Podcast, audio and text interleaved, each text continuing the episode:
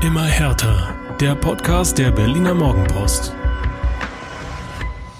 Ex-Unioner Robert Andrich versaut Hertha BSC in letzter Minute den Start in die Länderspielpause. Aber dafür wollen wir die erste Gelegenheit nutzen, um euch den Start in diese Woche zu versüßen. Und damit herzlich willkommen zur neuen Folge Immer härter mit meiner Wenigkeit Jörn Lange und mit Inga Bödeling am zweiten Mikrofon. Hallo Inga. Hallo Jörn. Ach, war das ärgerlich, ne? Hertha ja. zeigt gegen Bayer Leverkusen eigentlich ein tolles Spiel im Olympiastadion am Sonntag. Aber der Schlusspfiff kommt halt einfach zu spät. Ich weiß nicht, der Schiedsrichter hätte vielleicht seine Uhr nochmal nachjustieren müssen oder wie? Man muss ehrlich zugeben, die Uhr, es war noch nicht 90, es war noch nicht Schluss, es war ärgerlich. Ist tatsächlich so, ne? Ja. Ja. So bitter das auch ist, da wollen wir natürlich en Detail drüber sprechen, über das Spiel als Ganzes, ähm, auch über die neue Rolle von Stevan Jovetic als Stürmer, über das Manko bei Kontern und die Anfälligkeit bei Standards, das Derby, das bevorsteht und natürlich sprechen wir auch noch kurz über Lars Windhorst. Da gibt's nämlich auch eine kleine Neuigkeit.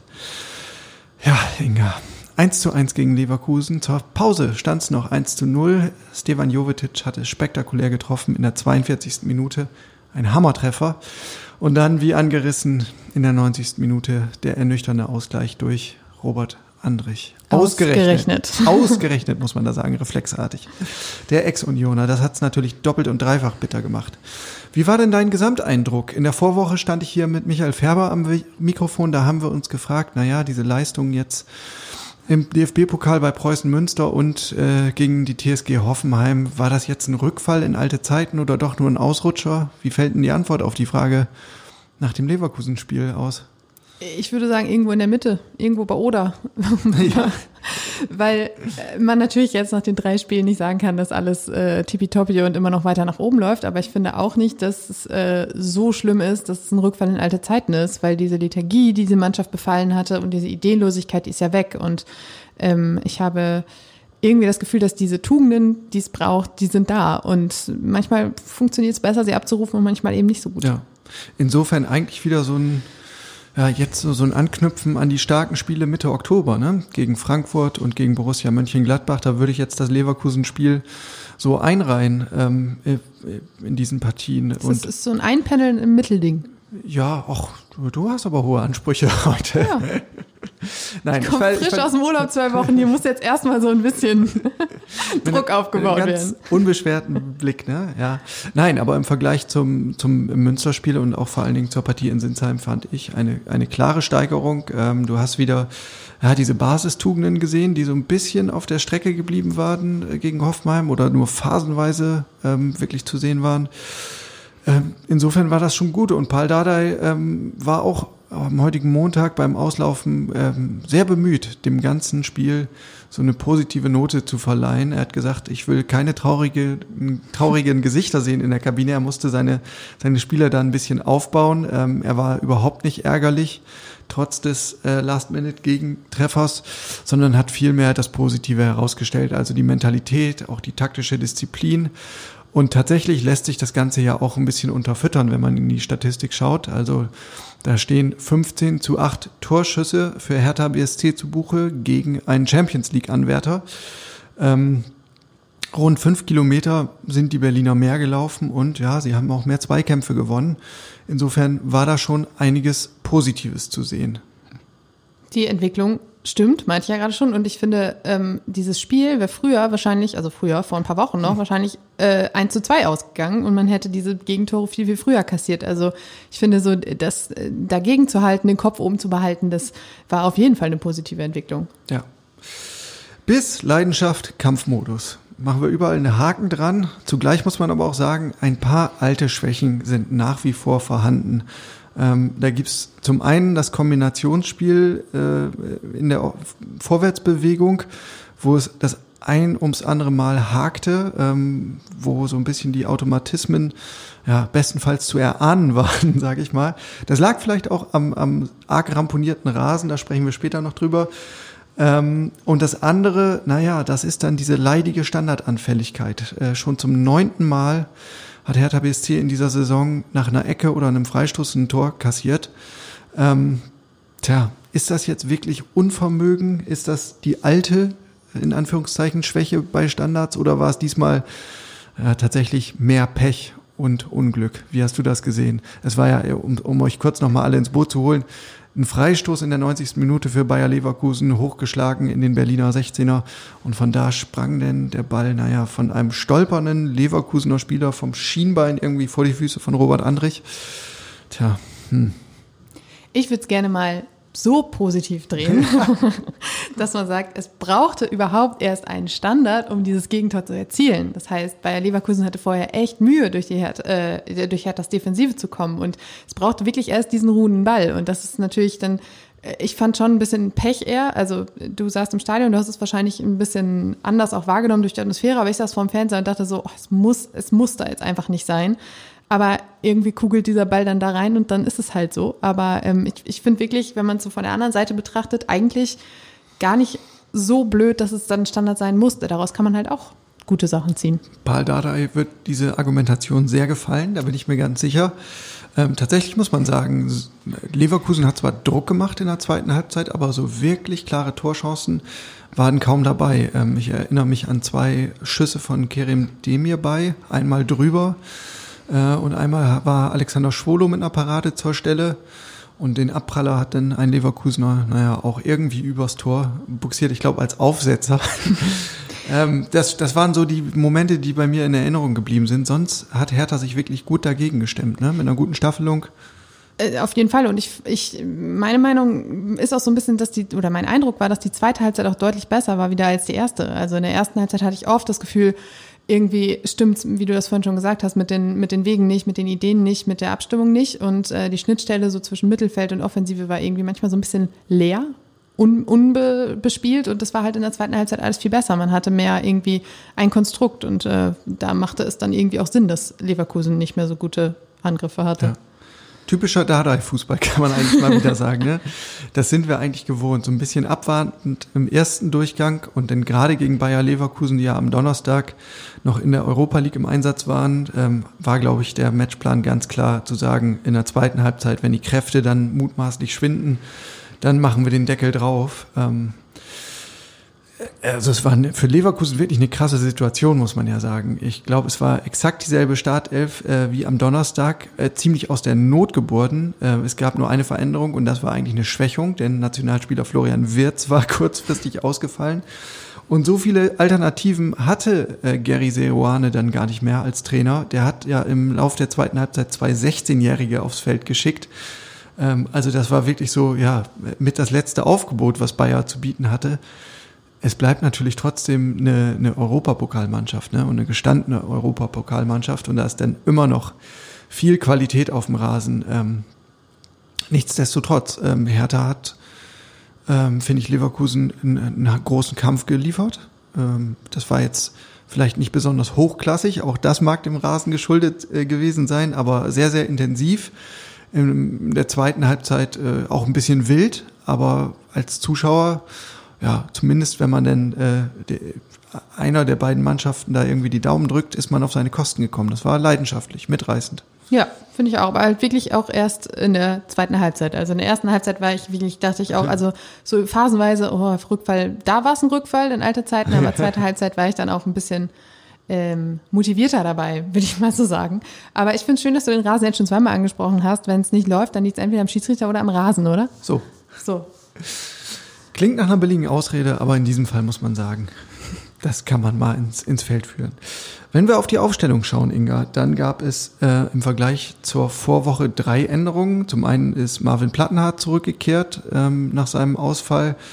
Deo Zeefolk ist dafür auf der Bank geblieben. Er stand, glaube ich, nicht mal im Kader, wenn ich, äh, wenn ich mich jetzt nicht täusche. Ähm, Paul Dardai hat das so ein bisschen begründet und hat gesagt, na ja, bei dem Deo habe ich den, das Gefühl, der ist kein Joker der, also wenn er spielt, dann muss er von Anfang an spielen und da war Pekka jetzt zuletzt stark, also hat er den, den Vorrang und dann nehme ich Deo auch gar nicht erst mit in den Kader. Also da gibt es nach wie vor diverse Defizite, die ausgemerzt werden müssen. Da besteht noch ein bisschen ähm, Luft nach oben. Ähm, und die beiden anderen Änderungen waren ja zum einen äh, Marton Dardai zurück in der Innenverteidigung als Ersatz für Dedrick Boyata in Klammern Rotsperre. Und etwas überraschend, Stevan Jovetic hat den Vorzug erhalten im Sturm ähm, statt Chris Piontek. Der war ja zuletzt eigentlich gesetzt, vorne als alleinige Spitze. Tja, und diesmal hat sich der Trainer anders entschieden. Warum das Ganze, das hat er uns beim Auslaufen auch erzählt. Und es hat auch mit Kritik an Chris Piontek zu tun. Hat mich ein bisschen gewundert. Wir haben eigentlich nur nach Jovetic gefragt und sprudelte das so ein bisschen aus dem Trainer heraus. Und ja, der Tenor war so ein bisschen, ich war einfach nicht zufrieden, mir war das zu wenig. Ich brauche vorne mehr Action, äh, das hat er wortwörtlich gesagt. Ähm, und das war halt ja garniert mit dem Vorwurf an Piontek. Der steht halt im 16er rum und wartet auf seine Chance. Der lauert da aber wir brauchen mehr momentan. Wir brauchen jemanden, der sich auch fallen lässt, der einen Ball festmachen kann, der vielleicht auch mit ein bisschen Cleverness einen Freistoß rausholt, ähm, der so ja, mehr teilnimmt am Spiel insgesamt. Und da ist Dardai auf die Idee Stefan Jovetic gekommen. Ähm, es hätte ja auch noch Davy Selke gegeben oder Ishak Belfodil vielleicht. Aber nein, zum ersten Mal äh, Stefan Jovetic in der Startformation in dieser Rolle als alleiniger Stürmer. Und äh, was soll man sagen, Inga? Gutes Händchen, oder? Absolut gutes Händchen. ähm, ich ich finde auch, also Chris Biontek hatte jetzt auch viele Spiele Zeit, um ein bisschen Werbung für sich zu machen. Das hat irgendwie auch nicht so richtig funktioniert. Das konnte ja dann auch jeder sehen. Und ähm, ich musste, als ich die Ausstellung gesehen habe, ein bisschen schmunzeln, weil ich mich äh, daran zurückerinnert habe, wie es im Trainingslager in Leogang war, als äh, Jovetic ähm, ganz neu dazu kam und ähm, im ersten Interview nach dem Training da stand und erzählte, ja, ähm, er wäre aber gar kein klassischer Stürmer, er wäre ein absoluter Allrounder, er könnte alles und auch die Seiten und so und Flügel und alles drum und dran und alle waren so, oh, krass, ein Flügelspieler, Gott sei Dank. Es war die Phase, in der man noch hoffte, auf den Flügeln hochkarätige Unterstützung zu bekommen und man sich dachte, ach super, da haben wir auf jeden Fall eine Alternative. Und jetzt ist es genau andersrum, dass man ihn als Alternative für die Sturmspitze nimmt und sich denkt, so Gott sei Dank haben wir ihn und er hat es ja auch mit dem Tor nach, äh, also bewiesen. Und äh, das fand ich irgendwie ganz nett, dass er dann immer genau da der Hoffnungsträger ist, wo es gerade gebraucht wird. Ja. Tatsächlich war er ja bis jetzt ja entweder in einer Zehnerrolle oder auf den Außenbahnen unterwegs. Ähm, und er hat ja auch schon gezeigt, dass er Hertha ähm, auch in diesen Rollen helfen kann. Ne? Hat ja Tore geschossen. Ähm, aber ja, trotzdem bleibt so ein bisschen das Gefühl, dass er noch nicht so richtig angekommen ist, weil er eben auch noch kein fester Startelf-Spieler war, kein Stammspieler. Ähm, vielleicht ändert sich das jetzt. Paul Dardai hat den Plan ähm, schon vor zwei Wochen geschmiedet, hat er uns erzählt, hat dann Admir Hamzagic, seinen Co-Trainer, gebeten, dass er sich mit Jovetic in der Muttersprache unterhält, dass sie nochmal ganz detailliert darüber sprechen, ähm, wie das aussehen könnte, ähm, ja, mit Jovetic als Neuner. Ähm, tja, und dann finde ich, spätestens mit seinem Tor gegen Leverkusen hat er einwandfrei bewiesen, ähm, dass er diese Rolle durchaus ausfüllen kann. Es war, ja, was soll ich sagen, ein Gemälde, oder? Ich fand's toll. Der Paul, der weiß aber auch einfach, wie man es aus seinen Spielern rauskitzelt, ne? Setzt er da seinen äh, Co-Trainer hin und rums funktioniert. Ja. Wir müssen, wir müssen über dieses Tor sprechen, ähm, weil es auch in der Entstehung gut war. Natürlich spricht man jetzt in erster Linie über den Torschützen Jovetic, ähm, der das ganz fantastisch gemacht hat, aber ein Teil des Tores gebührt auch Maximilian Mittelstädt. Ja ähm, der das erst möglich gemacht hat. Also um die Szene nochmal kurz Revue passieren zu lassen. Es war so ein ja, halb verunglückter Befreiungsschlag der Leverkusener im eigenen 16er. Im hohen Bogen flog der Ball ähm, aus dem Strafraum und dann kam es zu einem Kopfballduell, in das Maxi Mittelstädt mit allem, mit wirklich allem ging, was er zur Verfügung hat, ähm, total mit Anlauf ähm, und Körperkontakt und köpfte den Ball dann zurück in den Strafraum. Und da stand Stefan Jovetic mit dem Rücken zum Tor, kriegt den Ball in den rechten Fuß, er dreht sich blitzschnell um und nagelt das Spielgerät dann mit dem linken Fuß oben links ins Eck. Besser, besser und handlungsschneller kann man es, glaube ich, nicht machen. Ich habe mir auch mindestens zwei Fingernägel abgekaut, weil äh, dann ja noch äh, überprüft wurde, ob es abseits war oder nicht. Und ich oh. dachte, wie bitter wäre es jetzt ja. bitte, wenn dieses Tor nicht zählen würde. Und es war knapp. Es war sehr knapp. Es, es war, glaube ich, wirklich nur ein Zentimeter Hacke oder so, ja. die da entschieden hat. Aber ich äh, habe auch eine ähm, Zeitlupe vom Kollegen Mittelstädt gesehen, wie er da in der Luft stand und ich habe wirklich einen Moment, ich möchte jetzt hier nicht wieder irgendwelche Hoffnungen wecken, aber einen Moment an Cristiano Ronaldo gedacht, wie der sich immer hochschraubt und bis in die Zehen irgendwie angespannt ist. So war Mittelstädt auch da in der Luft. Das war schon äh, sehr sehenswert. Das war gerade überlegen. Also wenn das die Ronaldo CR7, dann ist Maxi MM17. Ja, hallo. Marco Richter lässt grüßen. So. Ja, Jovetic aber nicht nur wegen seines, seines Tores stark. Insgesamt hat er ordentlich mitgeackert. Ähm, da hat Paul Dardai auch noch als, als Wingman sozusagen Vladi Darida hervorgehoben. Er sagte, äh, Vladi hat den Stefan die ganze Zeit äh, gecoacht ähm, und dirigiert und das hat gut geklappt im Zusammenspiel. Ähm, überhaupt, ja, diese spielerische Komponente, dieses Absinken, das hat man häufig gesehen. Das gibt dem Team ein Stück weit eine neue Facette und ähm, ist sicherlich keine schlechte Facette. Ähm, was man Jovetic ankreiden kann, vielleicht sogar muss, ist, dass auch er ähm, die Chance zum 2 zu 0 vertan hat. Es gab da kurz nach Wiederanpfiff einen hohen, weiten Ball von Niklas Stark in den Leverkusener Strafraum und Jovetic, ja, nimmt diesen Ball halt direkt aus der Drehung per Volley und verzieht den. Wenn er den annimmt, ähm, hat er deutlich mehr Zeit und nicht nur Paul Dardai war der Meinung, dann macht er ihn auf jeden Fall und mit dem 2-0, tja, wäre es das wahrscheinlich gewesen. Aber du, du hast vor der Pause das 1 zu 0 gemacht auf so sehenswerte Art und Weise, bist wahrscheinlich bis unter die Augenbrauen mit Adrenalin gefüllt und äh, dann bleibt das Nachdenken manchmal ein bisschen auf der Strecke. Ja. Andererseits, er ist so erfahren, er hätte, also er, wenn nicht er, wer hätte dann da den kühlen Kopf behalten müssen? Ja, aber er wollte vielleicht nach diesem wirklich tollen Tor dann wollte er noch einen draufsetzen. Ich weiß es nicht. Ähm, ein bisschen ratlos zurückgelassen hat mich sein Torjubel. Ich weiß nicht, ob du das registriert hast. Es war so eine Art Spider-Man-Geste. Also wenn Spider-Man seine Fäden aus den Handgelenken schießt, irgendwie ja. sowas.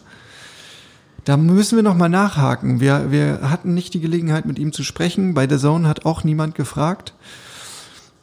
Klären wir auf, reichen wir nach, was es damit auf sich hat.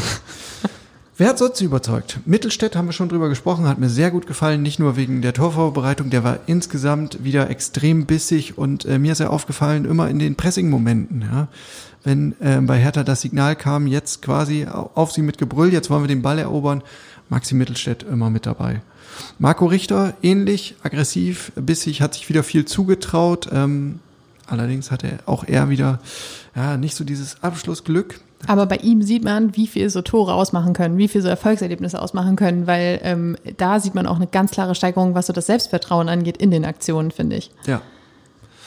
Und Suazerda muss ich wieder hervorheben. Ähm, einmal mehr aufgefallen und das nicht nur irgendwie durch technisch feine Klinge, sondern einmal mehr auch durch Einsatz und Leidenschaft. Ich weiß nicht, ob ihm klar war, dass Hansi Flick im Stadion war, ähm, der Bundestrainer mit Markus Sorg zusammen. Ich bin mir da nicht so ganz sicher, wen sie eigentlich beobachten wollten, ob es jetzt um die, Lever um die Leverkusener ging oder äh, ob tatsächlich auch Serda vielleicht wieder eine Rolle spielt. Wir werden das sehen im Laufe der Saison. Was, was mir bei ihm noch aufgefallen war, war wirklich nach diesen Aktionen, die nicht gelungen waren, sein, seine Mimik. Er war wirklich unzufrieden, er war wirklich angepisst und äh, das zeigt ja auch einfach mit, wie viel Leidenschaft und Kampfgeist er dabei ist. Und ich finde, ja. das hat auch nicht jeder und das war auch in den vergangenen Wochen häufig mal, oder in der vergangenen Saison fehlte das auch häufig. Ja.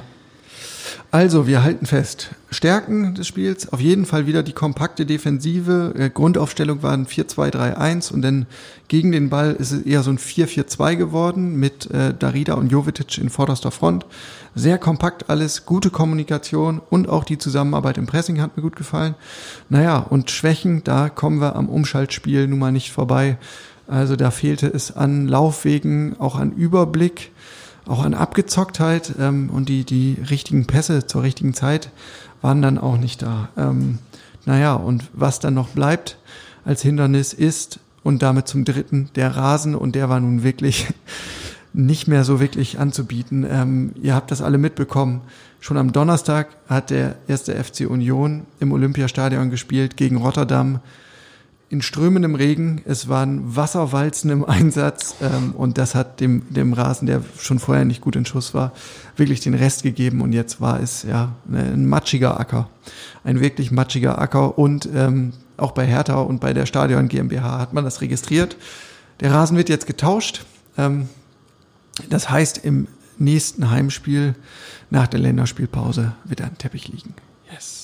Träumchen. Umso überraschter war ich aber, obwohl die Torhüter ja quasi bis zu den äh, Knöcheln im Matsch standen, dass auch äh, Alexander Schwolo damals so ein paar Glanzparaden ausgepackt hat. Also so hinderlich muss es vor dem Tor dann Gott sei Dank nicht gewesen sein. Ja, das stimmt. Wie ordnen wir das Ganze ein? Naja, eigentlich ist es ein typisches Hertha-Phänomen. Ne? Ist der Gegner stark und spielt stark, dann sieht Hertha meist ganz gut aus, weil man eben auch mit der taktischen Maßgabe Umschaltspiel und Tiefstehen ähm, zu Gelegenheiten kommt. Ich, ich möchte ganz kurz die Spiele gegen Bayern und Leipzig hier anführen. Berechtigter Einwand. Ja, in dieser Saison war das nicht immer so. Danke. Ähm, und zum anderen finde ich, äh, weniger Leidenschaft ähm, darf es dann auch nicht sein. Also vor allen Dingen nicht im kommenden Spiel gegen Union. Ähm, das, das muss einfach jetzt ähm, so die Benchmark sein oder der Standard. Ähm, das darunter darf es Hertha im Grunde nicht mehr machen. Auf den Rängen hatte ich das Gefühl, ist äh, der Einsatz und ist die Leidenschaft durchaus honoriert worden. Also im ersten Durchgang war die Reaktion noch so ein bisschen verhalten. Im zweiten Durchgang war eine richtig positive Stimmung im Olympiastadion. Man hat halt auch gemerkt, diese Mannschaft will, diese Mannschaft kämpft. Ähm, und das war recht stimmungsvoll, auch wenn es längst nicht die 37.500 äh, Zuschauer waren, die reingedurft hätten zum ersten Mal. Es waren ja 22.000 und ein paar zerquetschte, was ich dann doch irgendwie ein bisschen ernüchternd finde. Aber das liegt nun mal auch daran, dass die aktive Fanszene nach wie vor nicht ins Stadion möchte. Ähm, da gilt so ein bisschen die, die, das Credo, ja, alle oder keiner. Ähm, und dem bleibt sich die aktive Fanszene treu. Insofern wird's denn schwierig. Aber gegen Borussia Mönchengladbach hat man gesehen, da waren 25.000 da, allerdings dann auch ein paar mehr Gästefans.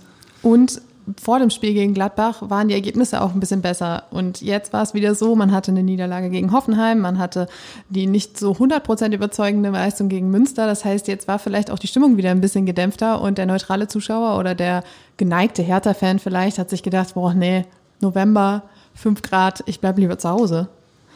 Gut möglich. Gut möglich. Der November tut da in der Regel das Seinige. So, Inga, dann sind wir eigentlich mit dem Leverkusen-Block schon durch und blicken mal auf die ganzen Nebenschauplätze. Von denen gibt es nämlich einige in dieser Woche oder in der vergangenen Woche gab es einige davon. Da haben wir zum einen die Pokalauslosung. Hui, hui, hui, hui, hui. War das spannend. Ähm, ihr habt das in Erinnerung, wenn ihr Stammhörer seid. Wir haben in der letzten Woche schon am Sonntag tagsüber aufnehmen müssen, das heißt vor der Auslosung. Ähm, deswegen haben wir in der vergangenen Folge nicht über das Los sprechen können. Jetzt haben wir Gewissheit. Derby zum dritten in dieser Saison. Am 19. Januar, das ist ein Mittwoch, wird um 20.45 Uhr gespielt im Achtelfinale des DFB-Pokals. Hertha BSC gegen Union heißt die Paarung. Tja, das ist natürlich für die Stadt und für den Standort, für den Fußballstandort Berlin ein Segen. Ähm, ob es für Zuschauer auch ein Segen ist, das bleibt mal abzuwarten. Mit den Tickets, äh, wie es da läuft, ist noch ein bisschen unklar. Grundsätzlich stellt sich ja die Frage, wie viele Leute dürfen überhaupt rein ähm, Mitte Januar. Ähm, an so eine Maximalauslastung glaube ich da eher nicht, zumal die Pandemie ja gerade auch nochmal ja, eine eigene Dynamik wiederentwickelt und ähm, ja, so sehr in der Vergangenheit oder in der jüngeren Vergangenheit jetzt auch geöffnet wurde oder gelockert wurde. Was die Corona-Maßnahmen betrifft, ähm, habe ich da große Zweifel, dass weiter gelockert wird. Also ich glaube, ähm, wir werden bestenfalls ein halbgefülltes Olympiastadion sehen. Aber auch das, ich meine, Mittwochabend, 20.45 Uhr, Flutlicht, halbgefülltes Olympiastadion. Es gibt Schlimmeres. Ja, hätte schon was. Gästekontingent, das ist äh, so festgeschrieben, wird mindestens 10 Prozent betragen. Tja, und der Verkauf der wird wohl wieder, wie, wie meist, ähm, gestaffelt vonstatten gehen. Das heißt, erstmal dürfen Herthas Mitglieder zuschlagen, dann die Dauerkarteninhaber. Und erst dann, wenn noch was übrig ist, geht vielleicht was in den freien Verkauf. Mhm, aber wenn ich, oh Inga, jetzt musst du mir helfen. Äh, ich glaube, die Partie wird auch im Öffentlich-Rechtlichen gezeigt, ja. oder? Ja. Ja, man hat sich gegen Bayern München entschieden und für Hertha und Union. Genau. Dann gab es noch weitere Termine, ähm, nämlich Ansetzungen für die Spieltage von Anfang Dezember bis Anfang Februar. Ich rate das für eure Lebensplanung mal fix runter, ähm, denn es sind wenige Termine ähm, am Sonnabend um 15.30 Uhr dabei, nämlich nur zwei, wenn ich das gerade richtig überreiße. Und ansonsten müsst ihr euren Terminplan ganz sorgfältig pflegen. Los geht es am Sonntag, dem 5. Dezember um 15.30 Uhr in Stuttgart, eine Woche später Samstag, 11. Dezember um 15.30 Uhr gegen Bielefeld. Dann englische Woche, Dienstag, 14. Dezember, 20.30 Uhr in Mainz, ganz was Feines. Äh, und am darauffolgenden Samstag, dem 18. Dezember, dann der Hinrundenabschluss ein echtes Highlight, 18.30 Uhr gegen Borussia Dortmund. Dann machen wir alle Weihnachten und eine ganz, ganz kurze Winterpause, ehe es weitergeht. Am Sonntag, dem 9. Januar um 15.30 Uhr gegen Köln. Eine Woche später, am Sonnabend, dem 15. Januar gegen Wolfsburg um 15.30 Uhr. Dann danach wieder ein Sonntagsspiel, wieder prominent platziert gegen den FC Bayern. Am Sonntag, dem 23. Januar 17.30 Uhr im Olympiastadion. Und last but not least, Freitagabend, 4. Februar, 20.30 Uhr gegen den VfL Bochum. Du guckst so irritiert. Ich habe mich gefragt, ob da Ende Januar schon wieder eine Länderspielpause zwischengeschoben ist. naja, haut so hin, oder? Ach so, doch, da. Hm. Ja, muss wohl so sein. Ja, apropos dazwischen geschoben. Einwurf Lars Windhorst. Da kursierte die Meldung, dass die Tenor Group insolvent sei. Ähm, und diese Meldung kam nicht aus dem Nichts, sondern aus Amsterdam. Da hat ein Finanzgericht dieses Urteil gefällt, schon am 2. November. Demnach soll die Tenor Group zahlungsunfähig sein. Lars Windhorst hat sich über sein neues Lieblingsmedium Twitter direkt zu Wort gemeldet und hat gesagt, Leute, Leute, Leute, gar nicht erst aufregen, halb so schlimm, wir haben Einspruch eingelegt und wir sehen das übrigens anders, wir sind solvent. Ich frage mich dann, wie ein Gericht zu so einem anderen Urteil kommen kann. Ähm, auf jeden Fall äh, war er da ganz gelassen oder um Gelassenheit bemüht, ich sag's mal so, hat auch im selben Atemzug verkündet, dass man sich mit dem Gläubiger schon geeinigt hat. Ähm, nämlich außergerichtlich und ja, bei, bei äh, Tenor ist man der Meinung, der Einspruch wird auf jeden Fall ähm, Erfolg haben und also keine Panik bitte. Wir fragen uns natürlich aus härter Sicht, äh, irgendeine Gefahr für, für Hertha BSC? Nein, muss man sagen. Hat er nämlich selbst auch gesagt, direkt bei ja. Twitter. Keine Gefahr fürs Hertha Investment, keine Panik. Das Geld ist ja geflossen, alle 374 Millionen in Klammern Eigenkapital, Ausrufezeichen sind schon bei Hertha eingegangen. Also keine Panik, liebe Leute. Der Rest ist dann Lars Windhorst Business. Auffällig interessant fand ich, dass sich sehr viele Hertha-Fans unter diesen Tweets äh, getummelt haben, die Lars Windhorst da abgesetzt hat. Man denkt, das ist dann eher so für Finanzgurus gedacht oder so. Nein, es waren auffällig viele Hertha-Fans, äh, die sich natürlich ein paar Sorgen gemacht haben und äh, dann teilweise auch noch dazu geschrieben haben, danke, dass du das für uns erklärst, danke, dass du das für uns aufklärst. Da sieht man, dass seine äh, Bindungsavancen, die er da seit, seit Wochen spielt, dass die funktionieren. In der Tat. Schöne neue Social Media Welt. so, einen habe ich noch hier für die Rubrik und sonst so. Ähm, und zwar könnt ihr euch schon mal darauf einstellen, dass eure Hertha filmreif im Kino auftauchen wird. Ähm, um Gottes Willen. Ich habe das am Sonntagabend auf dem Weg zum Stadion schon gesehen und heute am Montag nochmal auf dem Weg zur Geschäftsstelle. An der Rominter Allee war alles vollgeparkt mit, äh, mit Filmstatisten und auch mit Filmcrews, mit Filmtrucks und Equipment. Ich habe dann gefragt, was wird denn hier gedreht? Und es handelt sich um einen Spielfilm fürs Kino. Ähm, der heißt wohl Wochenendrebellen, basiert auf einem Buch, das es schon gibt. Ich habe das persönlich noch nicht gelesen. Du nickst anerkennend. Ja, du kennst ich habe es gelesen. Ganz große Empfehlung. Ja, mhm. dann äh, norde uns doch mal ein bisschen ein. Worum geht's? Es geht um einen Jungen, der auf der Suche nach seinem Lieblingsfußballverein ist. Ähm, ich, es ist schon ein bisschen her, dass ich das Buch gelesen habe. Ich möchte jetzt nicht auf die Details festgenagelt werden, aber ich glaube, es geht um einen autistischen Jungen, der auf der Suche nach seinem Lieblingsfußballverein ist und sagt, bevor er nicht alle gesehen hat, kann er sich halt auch nicht entscheiden. So habe ich mir das auch sagen lassen. Asperger-Syndrom soll der haben. Genau, ja. Genau, und muss dann nach ganz speziellen Auswahlkriterien ja. gucken, welcher denn sein Herzensverein werden Punkte kann. sind zum Beispiel Nachhaltigkeitsverhalten, äh, Becherpfand, äh, Bezahlmethoden zum Beispiel. Also es ist äh, Farben, Farbkombinationen sind auch ganz wichtig. Also. Genau. Da wurde ähm, am Sonntagabend dann quasi so diese, dieses Einlassszenario vom Olympiastadion genutzt, um da ein bisschen zu drehen und heute wurde wohl weitergemacht. Es war ein bisschen irritierend, weil man neben ganz vielen blau-weiß gekleideten Statisten auch viel schwarz-gelb gesehen hat also Borussia Dortmund Trikots, äh, wo man sich dann im Vorbeigehen gefragt hat, hey, was soll das? Aber es hatte eben mit diesem Filmdreh zu tun. Sie waren auch im Fernsehen zu sehen, diese verschiedenen Trikots und Dortmund-Trikots. und das ja. war auch bei Twitter bei den Fans, äh, Hertha-Fans, sehr, warum setzt man sich mit einem Dortmund-Trikot dahin und ja. was soll das? Und dann wurde auch aufgeklärt, ja, hier Filmdreh und so. Ah, siehst du, guck mal. Ja. Und ich dachte, ich erzähle dir ganz was Exklusives.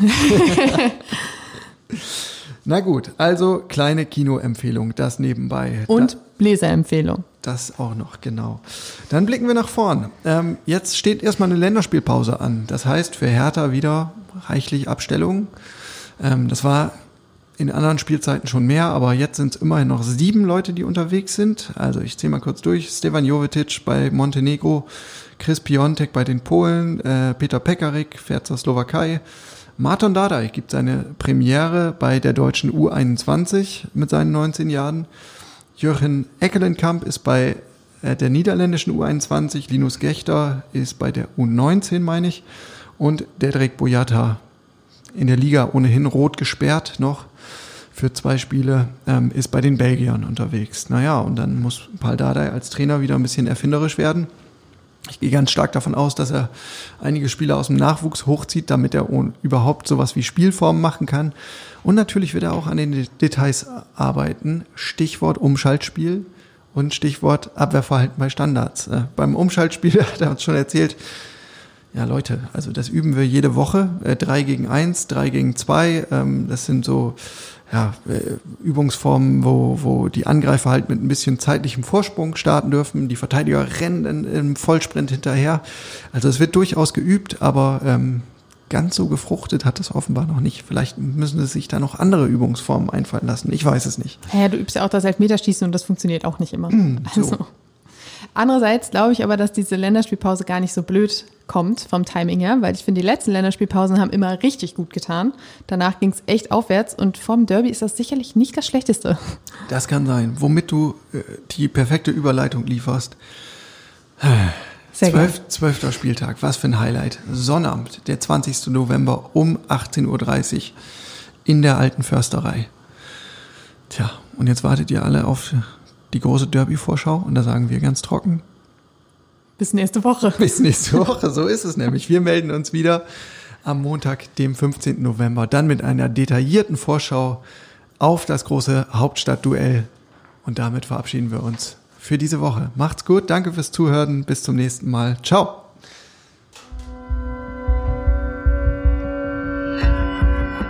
Immer härter. Der Podcast der Berliner Morgenpost.